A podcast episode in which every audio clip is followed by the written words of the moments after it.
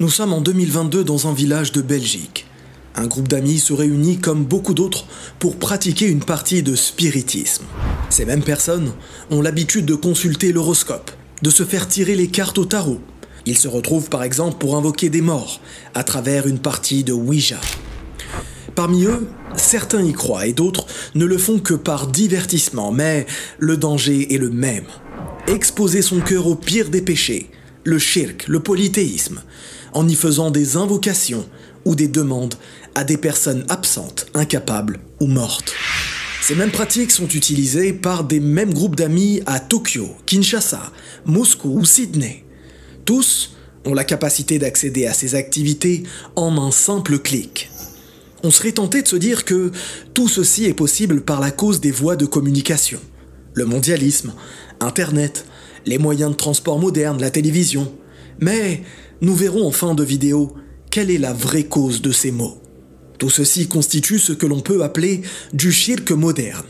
Il en est de même pour le fait de croire aux croyances diffusées par des séries ou par des animés suivis sur l'ensemble de la planète, comme le fait de s'adonner à des rituels sataniques, ou par le fait de croire qu'un œil protège, qu'un fer à cheval éloigne du mauvais œil, ou qu'une étoile filante permet d'exaucer les vœux.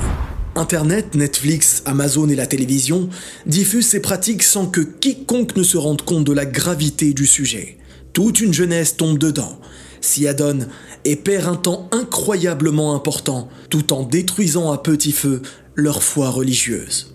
Maintenant, intéressons-nous à une autre époque. Faisons un bond en arrière de 500 ans. Nous sommes en Afrique de l'Ouest, dans les environs des années 1500. Les pratiques de sorcellerie et de charlatanisme se répandent comme une traînée de poudre.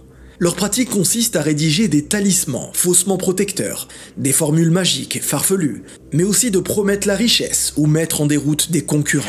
À ce sujet, le Malikit El Merili, conseiller islamique auprès de souverains d'Afrique de l'Ouest comme Asika Mohamed Touré, annonce publiquement les paroles suivantes au sujet de la sorcellerie. Quiconque prétend écrire des paroles du livre d'Allah dans le but de la sorcellerie ou toute autre chose du même genre, ne doit pas être cru. Ce n'est qu'un imposteur. On doit le chasser. D'ailleurs, ces pratiques existaient et étaient condamnées à l'époque du prophète sallallahu alayhi wa sallam. Ces pratiques sont existantes à la même époque en Amérique, en Afrique du Nord, au Moyen-Orient ou en Asie, de la plus grande des villes au plus petit des villages. En Europe, par exemple, entre 1430 et 1630, le continent européen a connu 110 000 procès en sorcellerie, dont 48% se sont soldés par une condamnation à mort. Et c'est sans compter les exécutions privées et les lynchages publics. On serait encore une fois tenté de se dire que tout ceci, cette sorcellerie, s'est diffusé à travers le monde par la cause des voies de communication, que sont les bateaux de l'époque, les commerces intercontinentaux, la route de la soie, etc. Mais, encore une fois, nous verrons en fin de vidéo quelle est la vraie cause. Remontons maintenant à il y a plus de 3000 ans, à une époque où aucun continent ne communiquait avec un autre, à une époque où l'avion, Internet et le commerce international n'existaient pas. Laissez-moi vous parler de trois pratiques invraisemblables dont il est fondamental de comprendre l'impact. La première pratique est le culte des morts. À travers le fait de sacraliser les ancêtres, en sacrifiant pour eux, en priant pour eux, le tout en espérant que ces ancêtres morts exaucent ces invocations.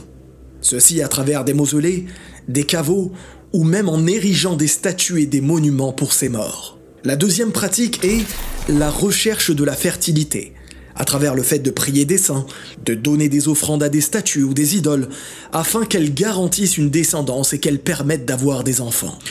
La troisième pratique est la recherche de la santé et de l'abondance à travers des rituels mystiques, des sacrifices pour des arbres, des pierres ou d'autres divinités, afin que les arbres fruitiers donnent leurs fruits et que les récoltes soient profitables. Eh bien, imaginez-vous, l'ensemble de ces pratiques étaient faites à travers le monde dans tous les continents différents, sans que n'existe aucun moyen de communication ou route commerciale, sans qu'il ne soit possible de s'y rendre, qu'il s'agisse de l'Océanie, qu'il s'agisse d'îles isolées, de continents absolument inconnus il y a plus de 3000 ans, en Afrique, aux Amériques, jusqu'au pôle Nord, tous pratiquaient ces trois pratiques de shirk que nous venons d'évoquer.